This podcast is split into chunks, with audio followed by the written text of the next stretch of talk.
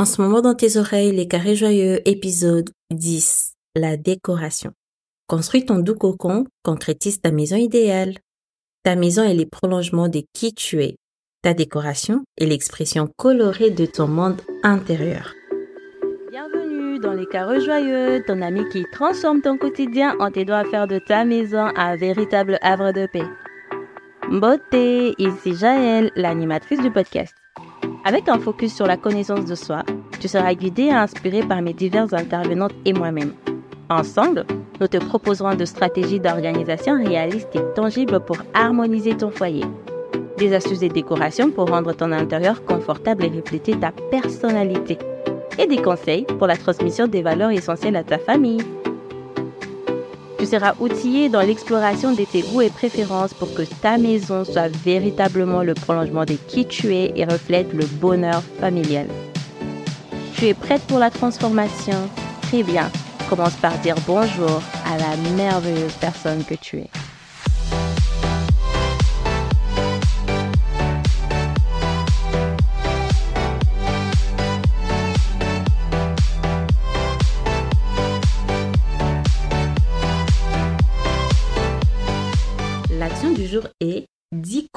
Rendez-vous en fin d'épisode pour découvrir ce que cela signifie.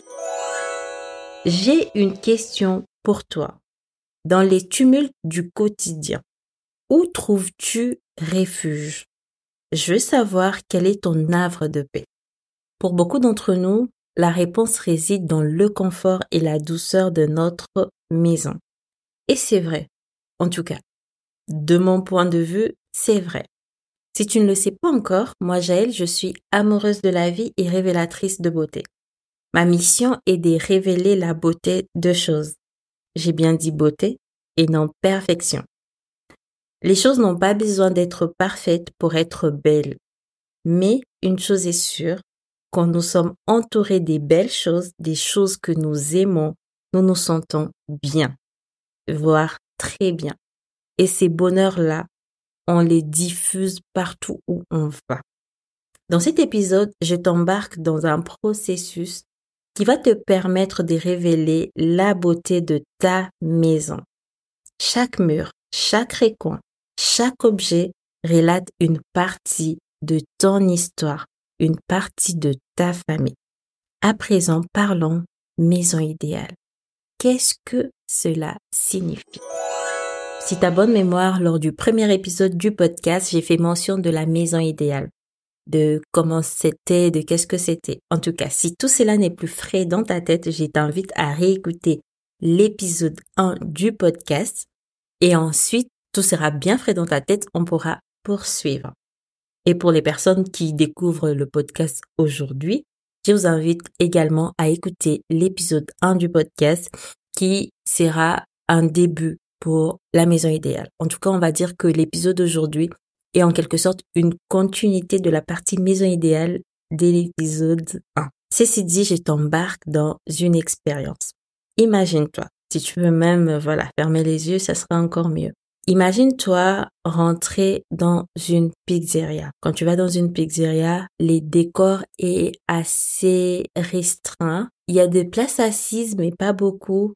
Et c'est vraiment un lieu d'accueil, mais d'accueil euh, rapide. La pizzeria, c'est l'endroit où on va récupérer sa pizza pour aller la déguster, la consommer en famille avec son style. On n'oblige pas de couvert, on n'oblige pas tout ça. Tu récupères juste ta pizza et tu vas consommer ta pizza comme tu le veux, où tu veux. C'est vrai, il y a des places assises. Les personnes qui le souhaitent peuvent rester s'asseoir là mais euh, ce n'est pas la raison principale en fait. C'est la raison principale de la pizzeria, c'est pas pour que les gens viennent pour s'asseoir. Ensuite, passons de la pizzeria au McDonald's. Le McDonald's, lui, par contre, euh, je ne parle pas vraiment du côté drive, je parle du côté salle. Au niveau de la salle, c'est beaucoup rythmé. C'est décoré et aménagé dans le sens des recevoir des familles. Et c'est très énergique aussi en termes de, de couleurs et tout ça. Mais quand on arrive, on s'attend pas à s'éterniser dans le McDonald's. C'est vraiment comme un, un processus. On arrive, on passe sa commande, on s'assoit, on attend d'être servi, on est servi, si on est avec les enfants, on amène les enfants dans l'espace jeu et ensuite on repart. C'est comme un chemin, un processus qui est établi, qui définit finalement ce qu'on fait quand on est au McDonald's et qui fait qu'on ne s'éternise pas là-bas. Et vraiment, dans la conscience collective, on sait que quand on va au McDonald's, à un moment donné, il faudra partir parce qu'une autre famille, d'autres personnes vont venir nous remplacer, prendre la place. On va dans un bistrot classique, on y va pour y passer la soirée. Quand on, va manger dans un bistrot, on regarde, ben, c'est l'heure, je dois laisser la place, d'autres familles pourront venir, je suis longtemps resté ici. Non, on a réservé sa place pour la soirée on s'attend à rester dans les bistrots pour la soirée. Sa place est réservée. On s'attend à être accueilli d'une certaine manière, d'être servi d'une certaine manière, sans forcément avoir à demander des choses. Au McDonald's, faudra que tu demandes des sauces. Faudra que tu demandes si dans la pizzeria aussi, tu dois parfois demander des sauces piquantes et tout si tu, n'aimes pas. Mais dans les bistrots, il y a quand même déjà cette mise en place là qui est automatique. On, t'emmène presque le chose avant que tu ne les aies demandées. À présent, montons un cran supérieur, un palace. Quand on va dans un palace, on s'attend à beaucoup plus. Presque, on s'attend à être traité comme une reine. On s'attend à vivre une expérience. Et l'endroit est fait pour. Les décors est fait pour. Les lumières sont faites pour. Tout est en douceur, tout est en tranquillité, tout est excellent. Que ce soit le plat, l'accueil, les conforts, tout est fait pour qu'on se sente comme une reine. Maintenant, je veux qu'on puisse un peu voir pourquoi je t'ai parlé déjà de tous ces lieux C'est pour que tu réalises que c'est l'aménagement, la façon dont les choses sont aménagées et organisées dans ces lieux qui en fait comme t'embarque dans une espèce et forme d'ambiance quand tu arrives là. Tu peux être dans une autre dynamique, mais quand tu arrives au McDonald's, tu rentres dans la dynamique de McDonald's. Tu peux être dans une autre dynamique, une autre énergie. Quand tu arrives dans un palace, tu es embarqué dans l'ambiance du palace. Et ça se passe pareil au niveau de la maison. peut être dans un brouhaha pas possible à l'extérieur. Il pleut, il grêle, il neige, il fait chaud, il fait mauvais, tout ça. Mais quand tu arrives chez toi dans la maison, tu es tout de suite emporté par les odeurs, par l'ambiance, l'atmosphère, l'agencement des meubles. Tout en fait sont mis en place pour que tu vives une expérience à chaque fois qu'elle était chez toi. Et parfois, cette expérience, on a tendance à se délester de ça. Ça devient comme une routine, quelque chose enfin, auquel on est habitué, c'est quotidien, c'est commun. Et on n'arrive plus à vivre sa tangibilité. C'est pour ça aussi que c'est bien d'aller dehors, de souffler un peu, de voir autre chose, de découvrir autre chose dehors. Et quand on revient, c'est comme un renouveau, quelque chose où on redécouvre, on aime à nouveau. Vraiment, ça nous avait manqué. Et ces ambiances peuvent se répercuter chez nous de façon globale, générale. Il y a une ambiance qui est dominante, qui comme est le maître mot de toute la maison mais aussi au niveau de chaque pièce. Chaque pièce peut avoir sa propre dynamique. A des maisons chaleureuses, accueillantes, inspirantes, mais chaque pièce peut avoir sa propre dynamique. On a la cuisine qui assez souvent va être le McDonald's, assez rythmé, bien organisé, bien rodé, avec un processus vraiment établi. On peut avoir des endroits où on va vraiment pour se relaxer, s'apaiser, pour être traité comme des reines. Ça peut être la chambre à coucher avec le lit qui apporte vraiment cette expérience, ces moments de détente, des plaisirs. On peut aussi avoir des lieux comme euh, la salle de bain, les sanitaires en tout cas. On y va pour un but précis et ensuite on ressort. On n'y va pas vraiment pour s'éterniser. Cela dit, il n'y a même pas assez de place pour s'éterniser là-bas. Sauf quand les personnes y vont avec leur téléphone et passent une heure. Tout ça pour dire que ces ambiances-là, c'est aussi fait en fonction de l'agencement, du décor qu'on apporte à ces pièces. La décoration d'intérieur ne se limite pas à choisir des meubles ou des objets, ni même des couleurs. Elle englobe également les dispositions des objets, comment on agence tout ça, l'éclairage de pièces, les textures, les odeurs, les éléments décoratifs, etc. Chaque détail compte. Pour créer une ambiance unique, particulière, chaque détail compte. Et c'est le tout mis ensemble qui fait en fait vivre ta maison. Déjà pour toi, ta famille, mais aussi pour les personnes qui viennent chez toi. Que ce soit de façon ponctuelle, de façon régulière, que ce soit des personnes qui viennent pour rester avec vous pendant quelques temps. Les personnes viennent trouver une sorte d'ambiance qui est déjà installée chez toi. Alors j'ai encore une autre question. Ta maison parle-t-elle de toi, de tes passions, de ta personnalité? Est-ce que ta maison raconte tes joies? Est-ce que ta maison inspire le bonheur familial? Est-ce que ta maison reflète ce qui te tient à cœur, ce qui tient à cœur ton mari, ce qui tient à cœur tes enfants? Je te dirai à la fin comment tout ça peut s'y répercuter si tu n'as pas de repères.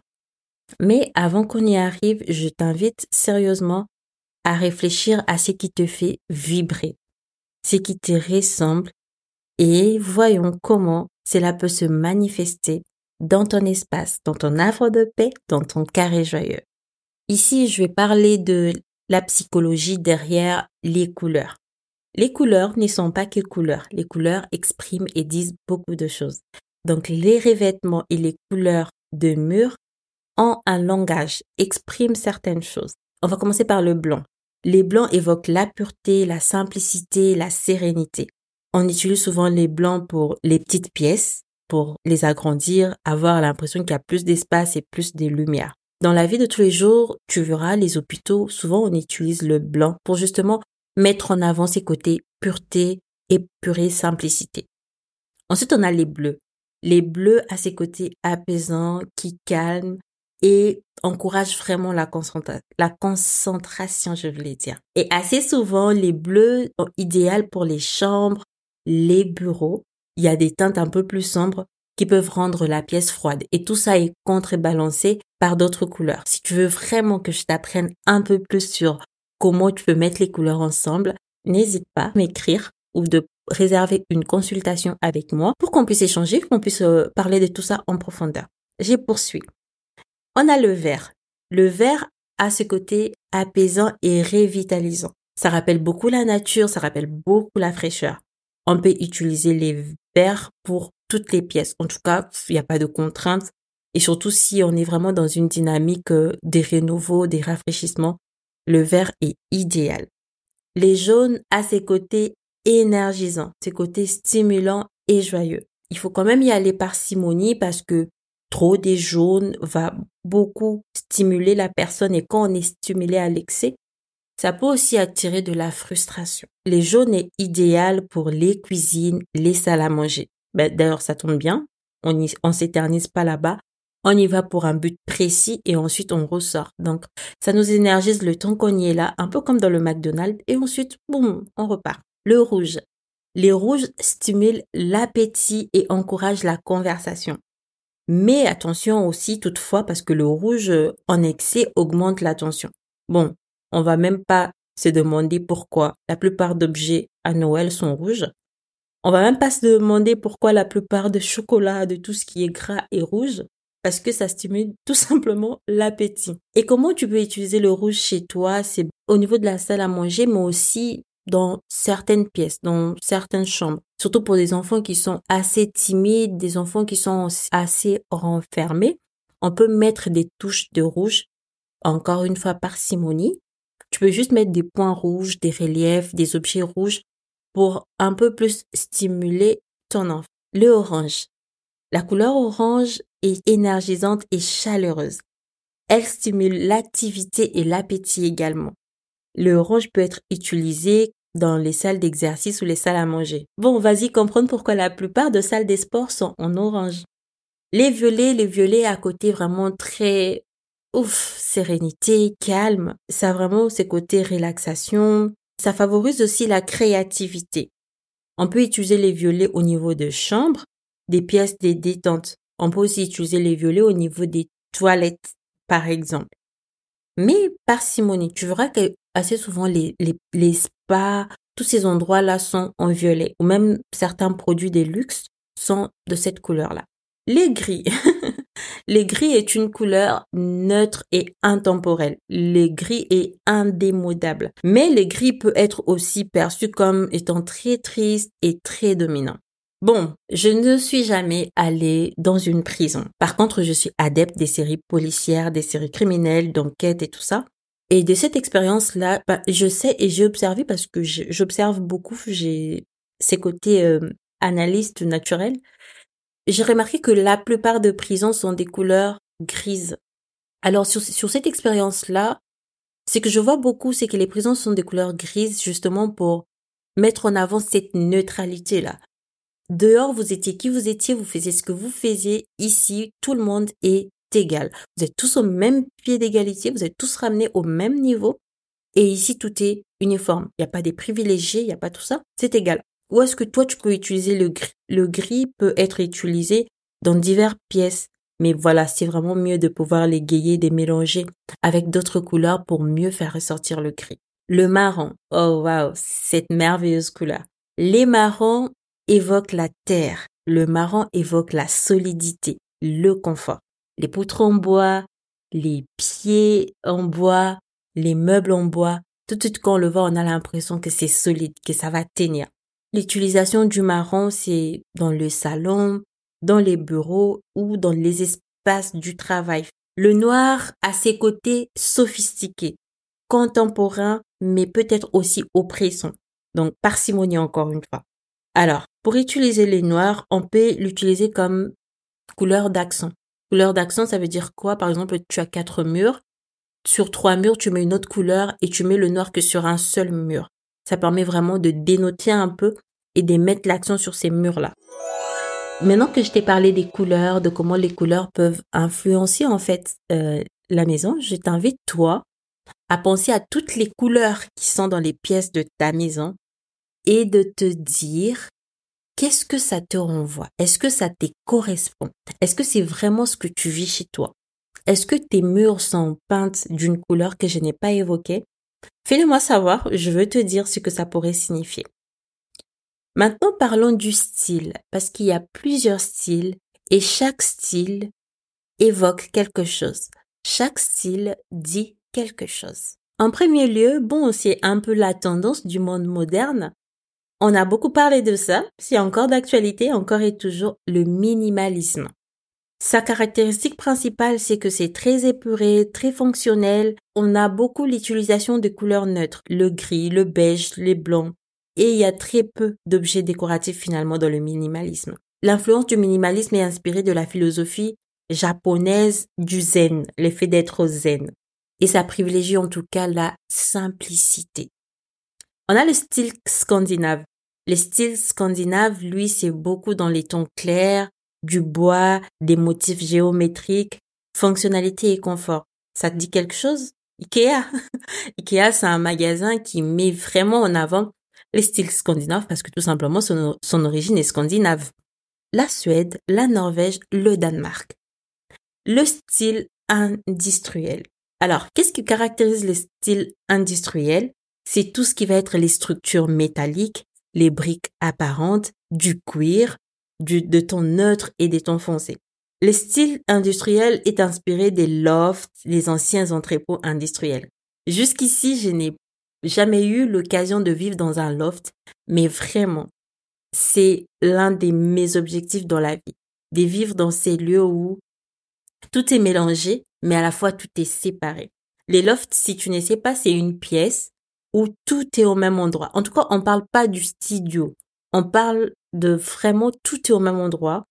Ça peut être une grande pièce, mais il n'y a pas des murs, il n'y a pas des séparations. Pourtant, il y a une telle fonctionnalité j'aime les lofts. Les styles bohèmes utilisent beaucoup des couleurs vives, des motifs ethniques, des plantes, de tapis, des textiles variés. C'est aussi là qu'on va utiliser des macramés. Toutes ces choses-là, c'est dans les styles bohèmes qu'on les utilise. Le style bohème est influencé du style de vie libre, de vivre en liberté. Et vraiment un peu comme non conformiste. C'est comme ça qu'il y a beaucoup de motifs ethniques, il y a beaucoup de, macramé, des choses fait main. On est vraiment dans la liberté dans les styles bohèmes. On a les styles rustiques. Les styles rustiques renvoient à tout ce qui est bois, tout ce qui est brut, tout ce qui est pierre, éléments naturels, couleurs terreuses, beaucoup de marron. C'est influencé par la vie tout simplement. La vie à la campagne, les maisons en bois traditionnels. Là, on est dans les rustiques.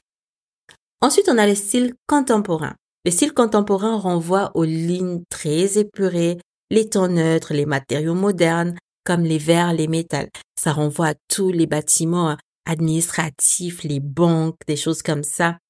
Vraiment, là, on est dans le contemporain. Et les styles contemporains, bah, ça évolue avec les tendances, tout simplement. On a le style traditionnel qui lui renvoie à tout ce qui est meubles classiques, motifs floraux qu'on appelle mémérisants, motifs de mamie. On a beaucoup de boiseries et des pièces ornementées. On a vraiment beaucoup, beaucoup d'ornements, de vases, de vases euh, gravés, des vases euh, avec des ornements et tout ça. On est dans le style traditionnel. Le style traditionnel est, inspiré des intérieurs de maisons européennes du 18e et du 19e siècle. Ensuite vient le style méditerranéen. Les styles méditerranéens renvoient aux temps qui sont chauds, au carrelage en terre cuite, le fer forgé, les plafonds voûtés. C'est vraiment euh, tout ce qui renvoie ben, un peu à, à ce qui s'est passé dans le monde de ces côtés-là. C'est influencé par les pays au bord de la mer, l'Espagne, l'Italie, la Grèce. Je dirais même aussi l'Égypte. L'Égypte a aussi une influence sur le style méditerranéen. On a le style art déco. Le style art déco renvoie à tout ce qui va être les formes géométriques, les matériaux luxueux, le motif audacieux qu'on ne pouvait pas imaginer, mais qu'on retrouve dans les styles art déco. Et les styles art déco, on en voit très très peu. C'est influencé par la période des années 20 et des années 30. On a les styles costal ou tout simplement bord de mer qui renvoient aux couleurs douces, aux matériaux naturels, aux motifs marins, lumière abondante et tout ça. C'est inspiré de la vie en bord de mer, tout simplement. Les huîtres, les crustacés et tout ce qui va avec. Ensuite, on a les styles colonial.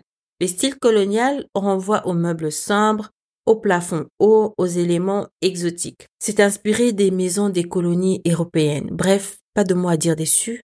Je reviendrai dans un autre épisode. Les styles shabby. Le style shabby chic reprend, lui, l'effet d'utiliser des meubles usés ou vieillis. Ça renvoie beaucoup à des tons pastels, à des ambiances romantiques et féminines. C'est beaucoup influencé par un peu le mélange entre le traditionnel et les vintage. Et j'aime beaucoup le style shabby parce que moi, personnellement, dans ce que je fais, c'est là où ça me permet de révéler la beauté des choses. Je peux prendre un ancien meuble, un ancien canapé abîmé, détruit, et lui redonner une seconde vie lui redonner un éclat nouveau, vraiment mettre en évidence sa richesse sans forcément la dénaturer. Tout ceci dit, j'ai encore d'autres questions pour toi. Je sais, je pose beaucoup de questions. Mais c'est en se questionnant qu'on arrive à trouver les réponses et qu'on arrive à savoir quelle est la solution qui nous convient. Je ne peux pas te dire agis de telle ou telle autre manière si ça ne fait pas du sens pour toi. La réponse doit venir à l'intérieur de toi pour que ça fasse du sens pour toi et pour que tu sois engagé dans l'action pour que tu vois finalement les résultats.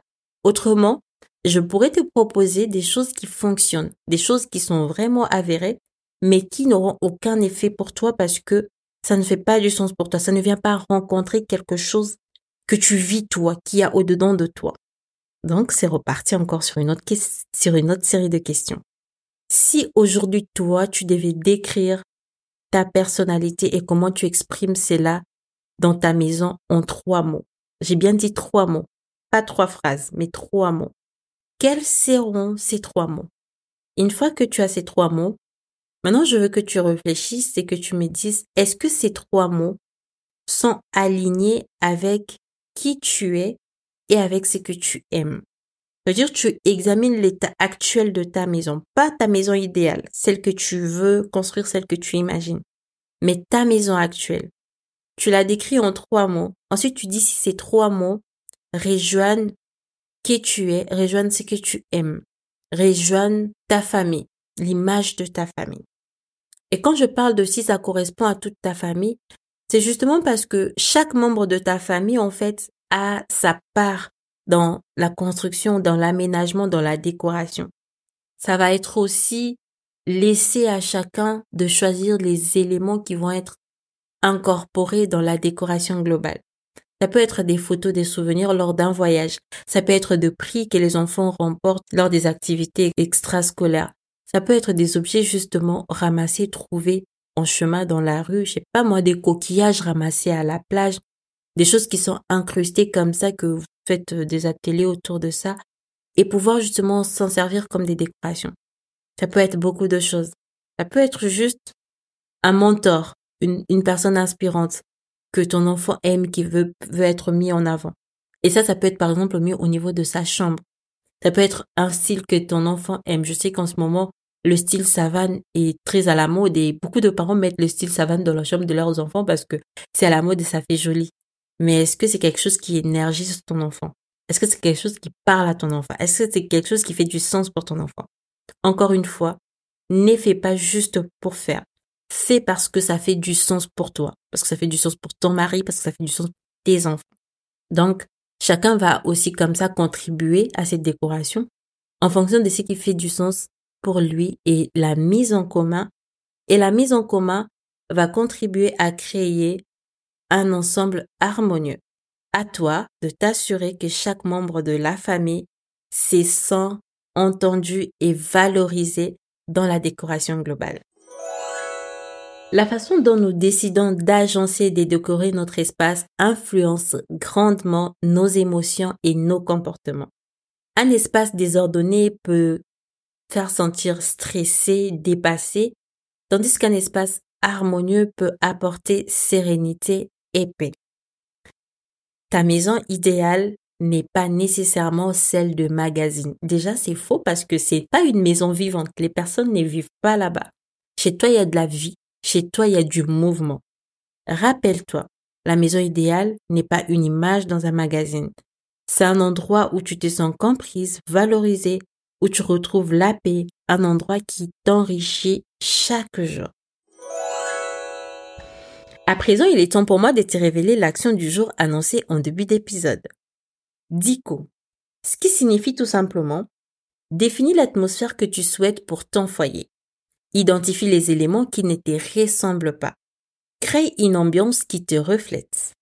Optimise chaque recoin pour y apporter ta touche personnelle. Souviens-toi, il ne s'agit pas d'avoir une maison parfaite, mais d'avoir une maison qui est parfaite pour toi et ta famille. Rendez-vous le mardi prochain dès 9h pour un épisode sur comment concilier aménagement fonctionnel et esthétique. Puisque je sais qu'après avoir écouté l'épisode d'aujourd'hui, tu ne veux plus rien manquer sur le podcast Les Carrés Joyeux, abonne-toi pour être notifié en temps et en heure des nouveautés. C'est fort encourageant que tu aies écouté jusqu'ici. Merci beaucoup pour ton écoute et ton engagement. N'oublie pas, l'objectif de ces podcasts est de t'aider à définir tes propres règles et à les mettre en pratique. Pas des modèles tout faits, pas des solutions toutes prêtes, mais des idées et des conseils pour t'aider à trouver ta propre voie, ce qui marche pour toi. Dans cet esprit de réalisme et d'action, chaque geste, chaque changement, chaque pas que tu feras sera une avancée considérable dans ta quête. Pour te faciliter le passage à l'action, tu trouveras toutes les ressources mentionnées dans les notes d'épisode. Si tu es inscrite à la newsletter, tu as déjà reçu ce ressource et tu peux le retrouver dans tes mails. Je suis curieuse. Qu'as-tu pensé de cet épisode? L'épisode t'est utile?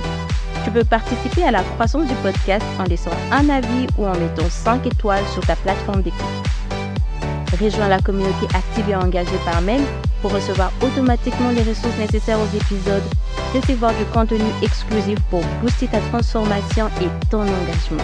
À très bientôt. Bye.